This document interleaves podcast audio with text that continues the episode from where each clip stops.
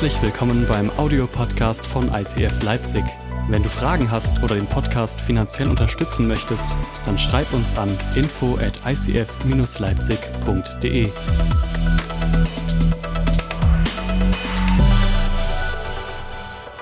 Church Without Words. Wir werden heute diese Predigtserie abschließen. Es ging jetzt die letzten Wochen darum, wie kann ich als Christ mein Umfeld prägen. Wir haben uns über Familie unterhalten letzte Woche. Wie kann ich gute Eltern sein? Wie kann ich Verantwortung übernehmen? Wie kann ich mich von meiner Herkunftsfamilie lösen? Wir haben uns über so viele Dinge die letzten Wochen unterhalten, wo es darum ging, wie kann ich in meinem Umfeld ein Christ sein nach dem Sinne Gottes? Mein Umfeld prägen. Nicht Kirche in den vier Wänden, sondern Kirche ohne Wände. Kirche ist da, wo du tagtäglich hingehst. Weil du bist Kirche. Heute habe ich die Predigt überschrieben mit, wie kann ich mein Arbeitsumfeld positiv beeinflussen? Äh, heute schon viel geredet. Mein Arbeitsumfeld positiv beeinflussen. Wie kann ich mein Arbeitsfeld positiv beeinflussen? Hier soll es jetzt nicht nur darum gehen, vielleicht legen sich jetzt schon einige zurück und sagen, ha, ich bin kein Angestellter. Ich bin noch in der Uni, das gilt nicht für mich. Ich bin selbstständig, selbst und das ständig. Hey, das gilt für alle. Arbeitsumfeld ist da, wo Gott dich in deinem Alltag neben deiner Familie, in deinem täglichen Tun hingestellt hat. Ich will mit euch ein Vers, äh, ein paar Verse lesen zum Anfang und dann steigen wir direkt ein. Galater 6, die Verse 7 bis 9. Meint nur nicht, ihr könntet euch über Gott lustig machen. Denn was der Mensch sät, das wird er auch ernten. Wer sich nur auf sich selbst verlässt, den erwartet der ewige Tod. Wer sich aber durch den Geist Gottes führen lässt, der wird durch ihn ewiges Leben empfangen. Lasst uns also nicht müde werden, Gutes zu tun. Es wird eine Zeit kommen, in der wir eine reiche Ernte einbringen. Wir dürfen nur nicht vorher aufgeben. Jesus, ich bete, dass du unsere Herzen jetzt aufrichtest auf das, was du heute Morgen sagen willst, damit wir unser Umfeld prägen, beeinflussen und verändern können. Amen. Vielen Dank, Jakob. Wundervolle, heilige Gitarrenklänge. Gut, meine Lieben. Was du säst, das wirst du ernten. Den Satz haben die meisten wahrscheinlich schon mal irgendwie gehört. Und doch können wir an vielen Stellen nur noch sehr wenig damit anfangen, weil ich glaube, wir heute nicht einen Bauern unter uns haben, oder? Ist jemand Bauer? Farmer? Als Bauerskind aufgewachsen? Ah, hier vorne zwei. Ihr hattet noch einen Hof, stimmt. Ihr hattet noch einen Hof, hast du mir erzählt. Thomas und Maria. Das heißt, ihr könnt uns jetzt alles über Saat und Ernte erklären. Wollt ihr nach vorne kommen, Maria, an dieser Stelle? mein Bruder hat eine ganze Weile Landwirt gelernt. Und ähm, er hat die Ausbildung dann irgendwann abgebrochen, weil er gemerkt hat, Landwirt sein bedeutet 24-7 Job. Man hat keinen Urlaub, es wird alles sehr, sehr schwierig. Man ist eigentlich immer für sein Vieh und seine Ernte und alles zuständig und hat einfach nicht wirklich Pause. Fast wie Pastor sein. Nur, dass ich Urlaub habe. Und ähm, ich habe, äh, mein Bruder hat dann diese Ausbildung erst wieder abgebrochen, aber ist bis heute vom Herzen ein landwirtschaftlicher äh, ein landwirtschaftlicher Mensch. Und er, wir haben so eine Familiengruppe auf WhatsApp und da schickt immer mal jeder, jeder so ein paar Updates. Und die letzten Tage hat er ständig Bilder geschickt, wie er Kartoffeln ausgemacht hat.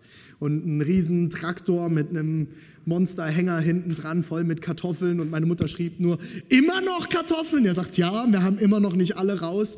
Und ich bin auch noch in der Landwirtschaft aufgewachsen. Wir hatten, also mein Großvater war Landwirt sein ganzes Leben lang. Wir haben auch noch immer noch den Hof zu Hause in meinem Ort. Wir haben dort immer viel gespielt als Kinder. Mein Großvater hat immer noch einen Traktor gehabt, bis vor kurzem noch Hühner, äh, Hühner, Bienen, Hasen und alles Mögliche. Als ich klein war, sind die letzten Kühe verkauft worden.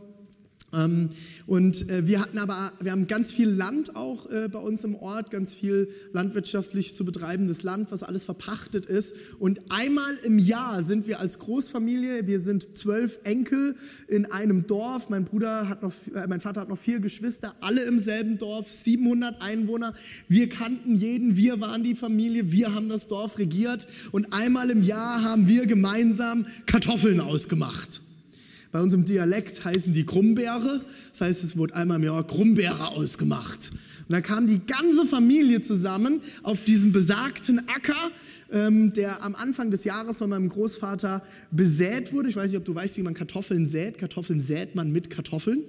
Man nimmt nämlich dann die ähm, schlechtesten Kartoffeln vom Vorjahr, von der Ernte, die kleinsten, die man jetzt eher nicht so zum Kochen nimmt. Und die werden am nächsten Jahr, Anfang des Jahres, dann in die Erde hineingebracht. Und daraus wachsen dann wieder ganz viele neue Kartoffeln. Und wir haben uns einmal im Jahr auf diesem Acker getroffen. Und dann war den ganzen Tag, manchmal sogar zwei Tage, mit der ganzen Großfamilie Kartoffelernte. Und wir hatten dann das ganze Jahr über bei uns im Keller, im Kartoffelkeller, hatten wir so ein riesen Ding stehen, was alles voll mit Kartoffeln war. Bei uns gab es viel Kartoffeln. Und ähm, Saat und Ernte bedeutet nichts anderes, und das wisst ihr vom Grundprinzip her, wenn du keine Kartoffeln einsetzt, werden auch keine Kartoffeln wachsen. Alles andere wären Wunder, oder? So funktioniert Saat und Ernte.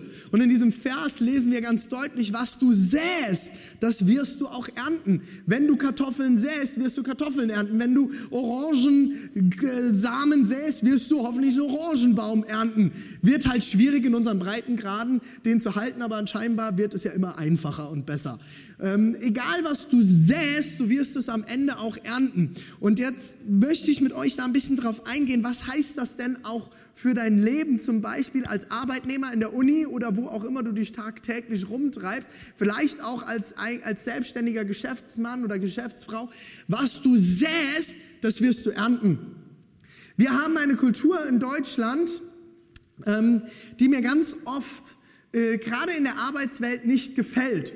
Und die hat ganz viel damit zu tun, dass wir in Deutschland in allererster Linie nicht Selbstständige haben, sondern ähm, Arbeitnehmer. Und mir hat das die Woche ein Freund ganz gut erzählt. Wir haben gebetet miteinander in unserer Small Group und er sagte zu mir, René, äh, äh er sagte zu uns in der Runde, wir wollten, haben füreinander gebetet, oh, ich bin gerade mega herausgefordert auf der Arbeit. Und ich sagte, hä, was ist denn los? Du liebst doch deinen Job und alles. Er sagt, mir geht das so auf den Sack. Ich habe jahrelang, war er selbstständig, ist jetzt gerade in einem Angestelltenverhältnis. Mir geht das so auf den Sack, sagt er, dass alle nur für sich denken und keiner an die Chefs denkt. Dass es darum geht, dass wir Geld erwirtschaften, nicht in erster Linie für den Chef, sondern eigentlich für unser Gehalt, das der Chef uns zahlt. Das sieht keiner. Und da ist mir in dem Moment ist mir nochmal was eingefallen. Ich gedacht, ja, das ist eigentlich genau das, worum es geht. Wenn du in diese Welt gehst, weiß ich nicht, ob dir bewusst ist, dass du ein Leiter bist. Jeder, der heute hier in diesem Raum ist, ist ein Leiter. Vielleicht hast du keine leitende Position in dieser Kirche. Vielleicht hast du auch keine leitende Position in deiner Firma. Vielleicht hast du keine leitende Position bei dir in der Uni. Du bist jetzt nicht Campussprecher oder irgendwie sowas. Vielleicht gehst du noch in die Schule und hast dort auch keine leitende Position. Aber soll ich dir eins verraten? Wenn du Christ bist, in dem Moment, wo du Jesus annimmst und in dein Leben annimmst, vom Heiligen Geist erfüllt wirst, bist du ein Leiter. Weil du ein Vorbild bist in dieser Welt und vorangehst und Leute schauen auf dich, wie du Dinge tust und was in deinem Leben passiert. Und damit leitest du. Liebe Eltern, ich habe das letzte Woche gesagt, wenn ihr schon Eltern seid und ihr seid nicht irgendwo in einer leitenden Position, seid ihr mindestens in eurer Familie als leitende, eine leitende Position. Wenn ihr verheiratet seid, seid ihr füreinander leitende Personen. Ihr sollt euch einander unterordnen, sagt Paulus. Wir alle haben eine leitende Position in diesem Leben. Menschen werden schauen, wie du dieses Leben führst. Ich gehe noch einen Schritt weiter, selbst wenn du kein Christ bist. Menschen gucken, wie du dein Leben führst. Und du wirst prägen. Du wirst dein Umfeld prägen. Sagst du ja, ich habe aber gar keinen Einfluss auf meinen Arbeitsplatz. Du hast keine Ahnung, was für einen Einfluss du jetzt schon hast und haben könntest, je nachdem, wie du dein Leben führst. Ich nenne das ganz gerne den 360-Grad-Leiter. Du leitest, wenn du in einer leitenden Position bist, nach unten, in einer Hierarchie. Du leitest nach oben und du leitest zur Seite. Nach oben ich leite auch mit meinem Chef. Ich präge meinen Chef mit. Mein Chef ist Tobias Teichen aus dem ICF München. Er ist ICF Deutschlandleiter, er ist für mich verantwortlich. Wenn wir zusammenkommen, unterhalten wir uns über bestimmte Dinge und Tobias hört mich zu und ich präge das ICF Movement mit. Er fragt mich, wie ich bestimmte Dinge sehe. Er leitet nach unten, ich leite mit nach oben. Ich leite zur Seite, mein Ehepartner, meine Freunde. Egal wo ich bin, präge ich. Wenn ich immer mit Freunden zusammenkomme und ich bin der, der immer lästert, werde ich damit prägen. Damit leite ich. Wenn du mit deinen Freundinnen, meine Frau hat es dem letzten Mal so hübsch gesagt, wir saßen beim Globus diese Woche und ähm, wir waren noch was einkaufen und haben da kurz da beim Globus-Restaurant kurz was gegessen. Und da saßen so zwei ältere Damen am Nachbartisch, so zwischen 50 und 60. Und ich weiß nicht, ob ihr das kennt. Kamen zusammen, adrett gedreitete Damen. Ach, hast du gehört, die Erna? was die wieder gemacht hat. Und die waren da im Urlaub. Wie können die sich das überhaupt leisten? Ich habe nur gedacht, es geht dich einen Scheißdreck an. Was geht dich das an, wie die sich das leisten können? Das ist denen ihr Budget. Das ist auch so ein typisch deutsches Ding. Wenn sich jemand mehr leisten kann als ich, wie kann das sein? Der muss ja Steuern hinterzogen haben. Entschuldigung, nicht dein Problem. Das mag ich an der amerikanischen Kultur. Wenn der Nachbar ein dickes Auto fährt, heißt es nicht, wie kann der sich das leisten, sondern der hat es geschafft. Merkt ihr, was da innerlich? Das eine ist Neid und Herabsehen auf andere Menschen und sich selber besser machen. Das andere ist Ehre und spielt nicht meine Rolle. Ist mir doch egal. Ist sein Problem. Selbst wenn er Steuer hinterzogen hat, ist er dafür verantwortlich, nicht ich. Und diese Damen saßen dort und lästern und dann guckte meine Frau mich an und sagt, das habe ich noch nie erlebt, wenn Männer an einem Tisch sitzen. Dann habe ich kurz darüber nachgedacht, habe sie angeguckt, habe gesagt, stimmt. hey, du prägst. Du prägst zur Seite, du prägst nach unten, du prägst nach oben. Und ich sage dir eine Sache, was du säst, das wirst du ernten. Der Tobi hat mir das im Letzten erzählt. Er hatte einen Pastor, ICF, äh, äh, also Situation ist ICF München, eine sehr, sehr große Kirche, erreichen sonntags um die 2000 Gottesdienstbesucher. Und es ist ein anderer Pastor, hatte eine Kultur angefangen in München unter Gemeinden, dass er seine Jugendleiter in andere Gemeinden geschickt hat, Jugendliche anzusprechen, ob sie in ihre Jugendgruppe kommen möchten. Tobi hat das mitgekriegt, der besagte Pastor hat dann auch einen Gottesdienst bei ihnen besucht und ist dann nachher auf ihn zugegangen und gesagt, was macht ihr da? naja, wir suchen gerade Leute für unsere Jugendgruppe. Hat Tobi gesagt, kannst du machen. Sag ich ganz ehrlich, kannst du machen. Ist völlig in Ordnung. Du kannst auch unsere Jugendlichen mitnehmen. Er wusste natürlich, dass sie sowieso nicht mitgehen werden. Äh, andere, äh, andere Sache ist, er hat gesagt, ich sage dir nur eine Sache. Was du hier säst, wirst du ernten. Und wenn du diese Kultur hier säst, wird das irgendwann mal der, der Stecken sein, über den du fällst. Was säst du auf deinem Arbeitsplatz? Die Bibel spricht von einer goldenen Regel, behandle andere Menschen, wie du selbst behandelt werden willst. Heißt im Lukas 6, Vers 31. Wie willst du behandelt werden? So behandle andere. Wenn du nicht möchtest, dass über dich hinterm Rücken von, von anderen, äh, hinter deinem Rücken von anderen geredet wird, halt deine Klappe und tu es selber nicht. Ich sage es ganz direkt und hart beißt dir auf die Zähne. Bist du der, der mit den anderen schlecht über deinen Chef redet?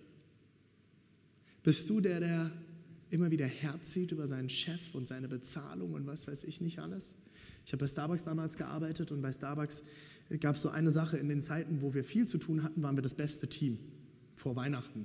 Im Januar gab es immer eine Flaute bei Starbucks äh, und wenn die Leute nichts zu tun haben, dann kommen sie auf dumme Ideen und fangen an, dummes Zeug zu reden. Ist dir schon mal aufgefallen? Wenn Menschen nichts zu tun haben, reden sie dummes Zeug. Und wir haben dann, dann ging das auch bei uns im Team los und dann fing an, dass da ständig Diskussionen waren. Dann wurde darüber, ja, wie schlecht wir bezahlt sind und bla bla bla. Und ich habe irgendwann, ich hatte so einen Hals. Ich habe so einen Hals gekriegt. Ich habe mich, hab mich hingestellt und gesagt, hey Leute, was labert ihr eigentlich für einen Mist? Ihr seid, ihr arbeitet hier in einem ungelernten Job in der Gastronomie. Ihr habt einen Tarifvertrag, ihr kriegt ein elftes Monatsgehalt, ihr, habt, ihr werdet über Mindestlohn bezahlt, ihr verdient mehr als die meisten Friseure, die dafür eine Ausbildung gemacht haben. Und ihr beschwert euch? Da ist die Tür, kündige und sucht dir einen anderen Job. Die Luft wurde eng um mich herum. Dann ging es los, dass sie an meinem Stuhl angefangen haben zu sägen und mich bei der Chefin angeschissen haben. Dass, wie das sein kann, dass ich denn sonntags nachmittags immer frei habe. Ich habe mich bei meiner Chefin gut gestellt und ich sage euch, ich bin kein Schleimer. Wer mich gut kennt, ich bin absolut kein Schleimer. Das habe ich nicht nötig. und dann hat meine Chef, hat, Chefin hat mich verteidigt und gesagt, hey, wisst ihr was, René arbeitet jeden Sonntagmorgen, damit er Sonntagmittag frei hat für seine Kirche. Wenn du Sonntagmorgen arbeiten willst, komm rein, kein Problem. Dann waren sie alle still. Leute, welche Kultur prägst du? Prägst du die Kultur gegen deinen Chef, eine Kultur gegen Arbeitskollegen, eine Kultur, wo gelästert wird? Bist du immer der, der mit der Fresse auf den Arbeitsplatz kommt? Ist was für mich die größte Ehre war? Ich hasse Frühschichten. Und ich habe das schon mal in anderen Predigt gesagt, ich hasse es. Ich bin absolut null, überhaupt nicht, kein Millimeter ein Morgenmensch. Vor 8 Uhr kannst du mich völlig vergessen. Geht gar nicht. Ich bin, ich bin von jedem Einzelnen von euch beeindruckt, der zwischen 5 und 6 einen Wecker stehen hat. Das ist für mich, das sei mir ferne, würde Luther sagen. Ihr könnt meine Frau fragen, ich bin morgens, bin ich völlig, ich bin nutzlos. Ich bin auch nutzlos, selbst wenn ich wach bin. Ich bin wach und bin nutzlos. Sagt mir meine Frau auch regelmäßig. Äh, ich habe in der Zeit, also meine Frau sagt mir, ich habe zwei Kinder fertig gemacht, ich habe alles gepackt und alles. Und du bist, du, ich kann froh sein, dass du dich überhaupt angezogen hast. Das ist immer wieder ein Streitpunkt. Ich, kann es vergessen. Und dann hatte ich bei Starbucks Frühschichten und musste 6 Uhr im, im Café sein, damit wir um 7 Uhr aufmachen konnten und die Gäste in Empfang nehmen konnten. Ist was ich mir gesagt habe? Ich werde der fröhlichste Barista sein, der die Menschen empfangen nimmt, die sie jemals gehabt haben. Und mir haben Leute gesagt, als ich aufgehört bei, bei Starbucks auf der Straße, die, die Stammgäste wiedergekommen haben, hey, es fehlt uns, dass du uns morgens begrüßt. Einige haben auch gesagt, wie kann man morgens nur so fröhlich sein? Ich kann nicht in deine Fresse schauen, hat mir einer gesagt. Dann habe ich gesagt, da frag mich mal, du guckst ja Welt. Ja. Leute, ihr prägt. Was du säst, wirst du ernten. Wirst du ernten. Behandle andere Menschen so, wie du behandelt werden möchtest. Frag dich das mal. Wie willst du behandelt werden und wie behandelst du die anderen? Zweites Prinzip, also erstes Prinzip ist Saat und Ernte. Zweites Prinzip heute, wie du deinen Arbeitsplatz positiv prägen kannst, ist das Prinzip der Kultur der Ehre. Wir reden in unserer Gemeinde immer wieder darüber und ihr kriegt das immer wieder, vor allem auch in Leiterschaftsrunden, in Leiterrunden, in Teamrunden immer wieder mit. Wir reden über die Kultur der Ehre. Es ist etwas, das wir in Deutschland absolut null überhaupt nicht haben. Wisst ihr, woran ich das merke? Hashtag Danke Merkel. Mich kotzt es an, wie in unserem Land über Politiker geredet wird, wie in unserem Land über, Politik, äh, über Polizisten geredet wird, wie mit Polizisten umgegangen wird. Mich kotzt es an, wie Menschen über unsere Bundeswehr herziehen. Und jetzt kann ich zu all diesen Dingen eine politische Meinung haben. Von mir aus kannst du der größte Pazifist sein, den es gibt in diesem Land. Du kannst der größte Linksradikale sein, den es gibt. Da können wir politisch komplett auseinandergehen. Aber eins steht fest, wir haben Menschen in diesem Land, die sich für dich den Arsch aufreißen. Hast du dich mal gefragt, was Angela Merkel für einen Job macht? Was es bedeutet, die Verantwortung für ein komplettes Land zu tragen? Wenn du schon mal eine Small Group oder irgendetwas geleitet hast, wenn nicht, solltest du es mal dringend tun, um zu verstehen, was Menschen in Verantwortung tun. Dann weißt du nämlich, dass es nichts Schwierigeres gibt, als Menschen zu leiten und Verantwortung für andere zu tragen. Und wir sitzen an irgendwelchen Stammtischen und denken, wir hätten die Antworten für Deutschland. Na, wenn alle SUVs verschwinden, dann ist das Klima gerettet. Natürlich, ganz klar. Schon mal drüber nachgedacht, was das für eine Gülle ist? So, und ich sage nicht, dass wir nicht eine Meinung haben dürfen. Ich sage auch nicht, dass wir nicht Kritik üben dürfen. Ich sage auch nicht, dass du jeden unserer Politiker toll finden musst. Ich sage auch nicht, dass wir in der Polizei nicht Probleme haben. Ich sage auch nicht, dass wir in der Bundeswehr nicht Probleme haben. Ich sage auch nicht, dass wir diese Dinge nicht thematisieren müssen. Trotz alledem kann ich ehrenhaft mit diesen Menschen umgehen. Ich bin im letzten bei Kentucky Fried Chicken gewesen. Meine Frau war auf Pastors Retreat, musste meine Kinder füttern. Und ich liebe Hähnchen. Hey, ich kann kochen, ja. Meine Frau sagte mal, eine Sache, die René kann, ist kochen. Also ich hatte keinen Bock. Und dann sind wir zu Kentucky Fried Chicken gegangen. Und es gab Hähnchen und neben uns saßen auf einmal fünf Soldaten am Tisch. Und meine Tochter ist immer sehr interessiert. Sie guckt immer ganz viel rum und guckt, was so um sie herum passiert. Und sie sieht diese, diese fünf Soldaten und sagt, Papa, was, wer ist das? Ich sage, weiß ich nicht, kenne die nicht. Aber was, was, tragen die für Kleidung, sagt sie. Ähm, und dann sagt ich, Papa, das, äh, äh Lina, das sind Soldaten. Papa, was sind Soldaten? Sondern stehst du als Vater da. Wie erkläre ich einen Soldat? ich habe ihr versucht zu erklären, so gut ich das konnte, dass sie diese Menschen ehrt. Ich sehe vielleicht nicht alle Teile unserer Kriegspolitik als richtig an. Aber ich habe gesagt, das sind Menschen, die sich für unser Land einsetzen, die für unser Land kämpfen und eine Uniform tragen. Und ich habe meiner kleinen Tochter noch nichts erklärt, was es heißt, dass wir Kriege führen und wie wir damit umgehen und dass ich bestimmte Dinge nicht davon richtig empfinde. Aber ich habe gesagt, das sind Menschen, für die sind wir dankbar. Mein Schwager ist bei der Bundeswehr. Er ist Soldat. Er hat gesagt, er wird so viel beschimpft und muss sich so viel Mist anhören in diesem Land.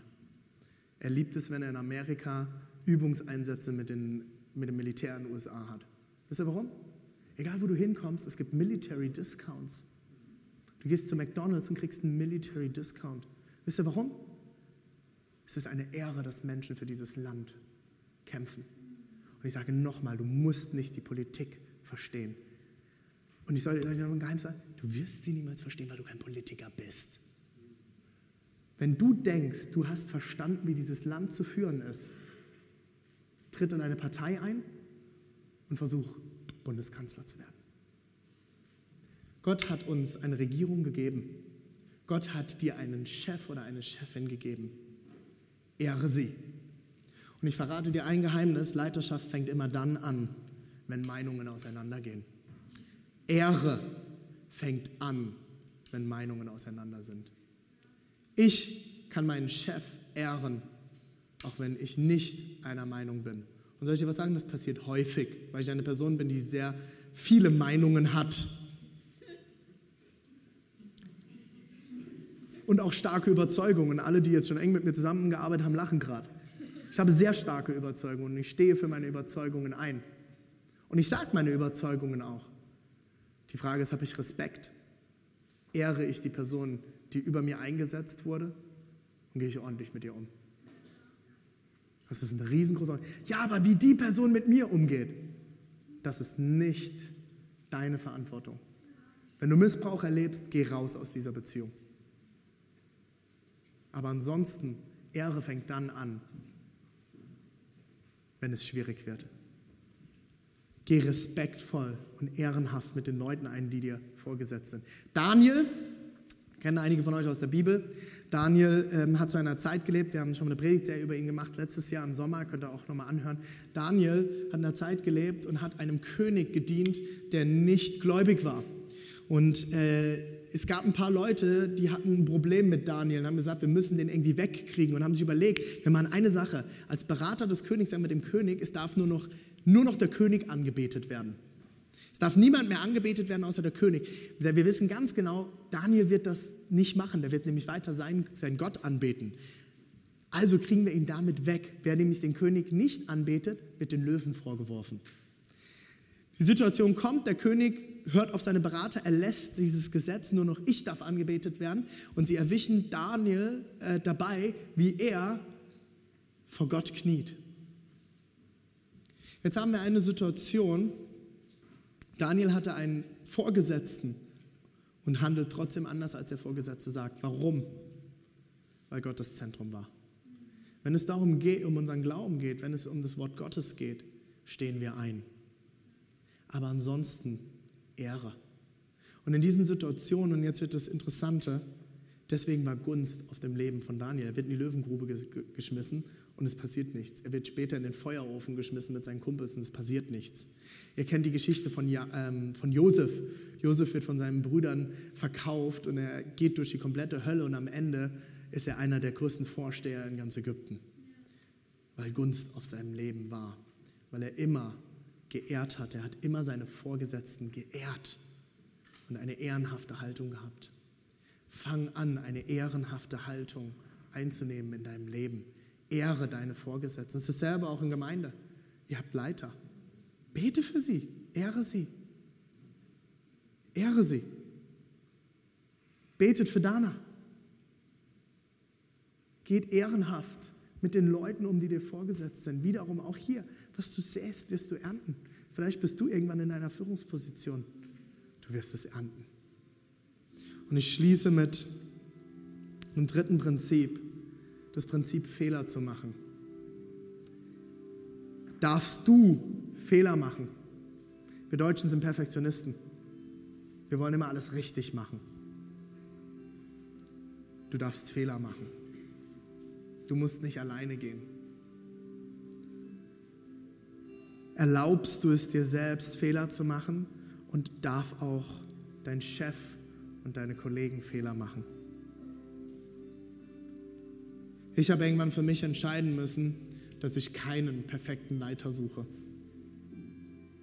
In den Gesprächen damals, ob wir ICF werden oder nicht, war eine der größten Fragen nicht, ist die Leiterschaft im ICF perfekt, ist das ICF perfekt, sondern können wir uns vorstellen, Teil dieser Familie zu werden. Ich was sagen? Angela Merkel wird nie perfekt sein. Auch unser zukünftiger Bundeskanzler oder Bundeskanzlerin wird nicht perfekt sein. Aber sie sind nicht an allem, was in deinem Leben ist, schuld. Auch dein Chef nicht. Dein Chef darf Fehler machen. Deine Kollegen dürfen Fehler machen. Die Frage ist, wie gehst du damit um? Und ich will schließen mit einer Geschichte.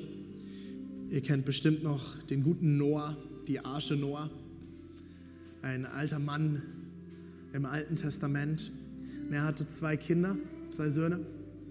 Und Noah scheint des Öfteren mal ein Alkoholproblem gehabt zu haben. Und ich liebe es, dass die Bibel dort so ehrlich ist, dass die Bibel diese Fehler nicht verdeckt. Es gibt nämlich eine Situation, wo eine Geschichte erzählt wird, dass Noah sich so besoffen hat. Der scheint so hart gefeiert zu haben, dass er irgendwann nackt in seinem Zelt liegt. Und hier geht es jetzt nicht um so ein kleines Zwei-Mann-Zelt. Ne? Die Zelt, die haben in Zelten gelebt. Es war wahrscheinlich, wer schon mal bei den Royal Rangers war oder bei irgendwelchen Pfadfindern, eher sowas wie eine Jurte, so ein Riesenzelt.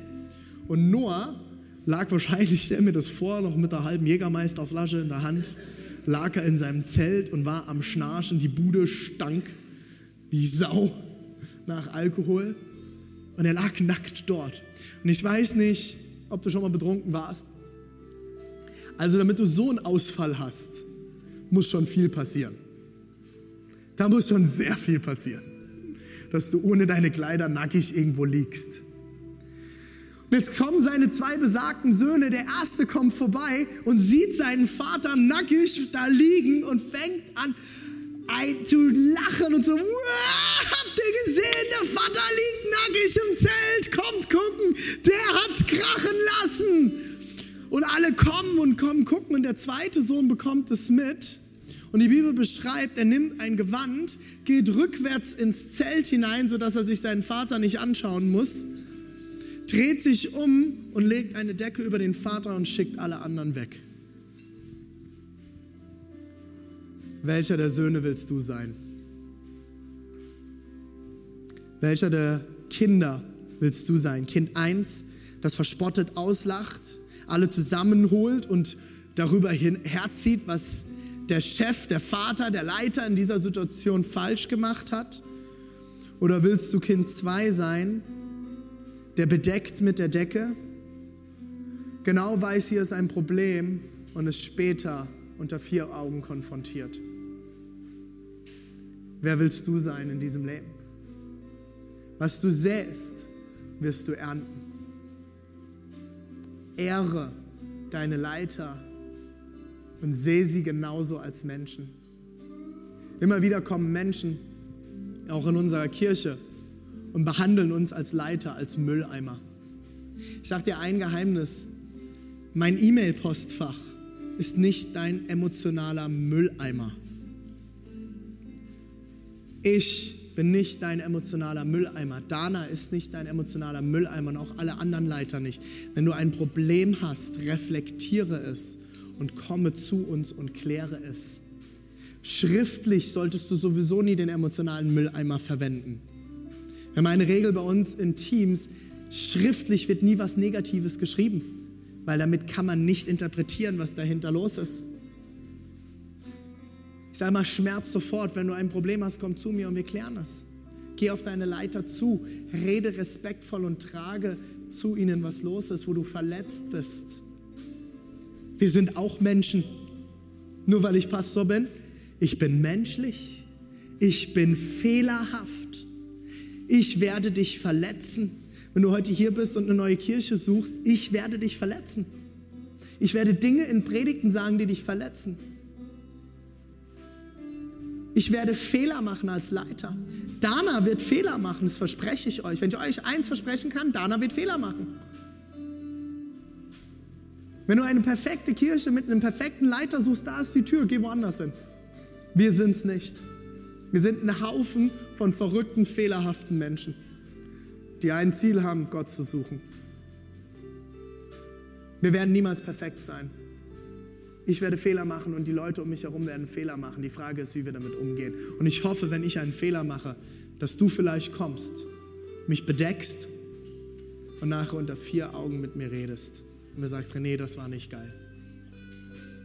Und ich verspreche euch eins, ich werde immer als Leiter sagen, okay, danke, dass du es mir mitgegeben hast, ich werde drüber nachdenken.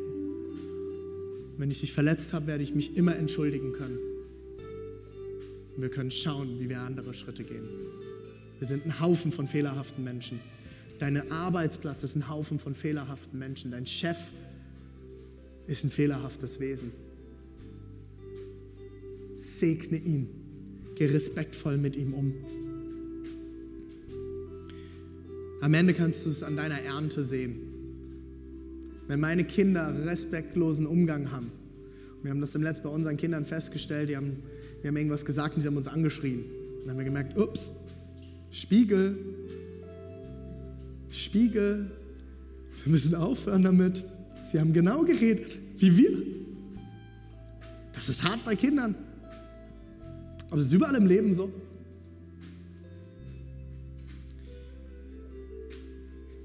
In Matthäus 11, 28, Vers 30 heißt es, kommet alle her zu mir, die ihr euch abmüht und unter eurer Last leidet. Ich werde euch Ruhe geben. Vertraut euch meiner Leitung an und lernt von mir, denn ich gehe behutsam mit euch um und sehe auf niemanden herab. Wenn ihr das tut, dann findet ihr Ruhe für das Leben. Das Joch, das ich euch auflege, ist leicht. Was ich von euch verlange, ist nicht schwer zu erfüllen. Ich habe ein Bild von einem Joch. Ein Joch, das hier ist jetzt ein Doppeljoch. Ein Joch ist etwas, wo eine, ein Ochse früher mit seinem Kopf drin gesteckt hat und hinten den Flug gezogen hat. Und das Schöne ist, Jesus, es gibt Einzeljochs auch, wo du nur ein so ein Teil hast, aber in den meisten Fällen hast du immer zwei Ochsen gebraucht und du hast ein Doppeljoch gehabt. Und wenn eine Kuh noch kleiner war, dann hat die große Kuh hat das ausgleichen können am Joch, was die kleine Kuh noch nicht hingekriegt hat und hat sie trainiert, mitgezogen. Und das ist das Bild, das Jesus hier verwendet. Hey, du hast einen Flug hinter dir. Jeder von uns hat einen Flug in seinem Leben hinter dir. Wir arbeiten alle in unserem Leben, wir haben alle genug zu tun, wir tragen eine Last und wie dieses Joch auf dem Nacken von so einer Kuh liegt, liegt ganz oft auch dieses Joch, diese Last auf unserem Nacken, oder? Sind wir mal ganz ehrlich, wie oft tragen wir diese Lasten in unserem Leben? Und Jesus sagt, hey, mein Joch ist leicht. Und wisst ihr warum? Weil wir unter einem Doppeljoch stehen als Christen. Auf der einen Seite findest du Jesus, der das Joch trägt und er wird immer größer und stärker sein. Und auf der anderen Seite kannst du dich drunter begeben. Du kannst das Joch alleine tragen oder du trägst es mit Jesus zusammen und Jesus kann dieses Joch mit dir tragen. Auf deinem Arbeitsplatz, in der Uni, in deiner Familie, wo auch immer du dich tagtäglich bewegst, begib dich mit Gott unter ein Joch.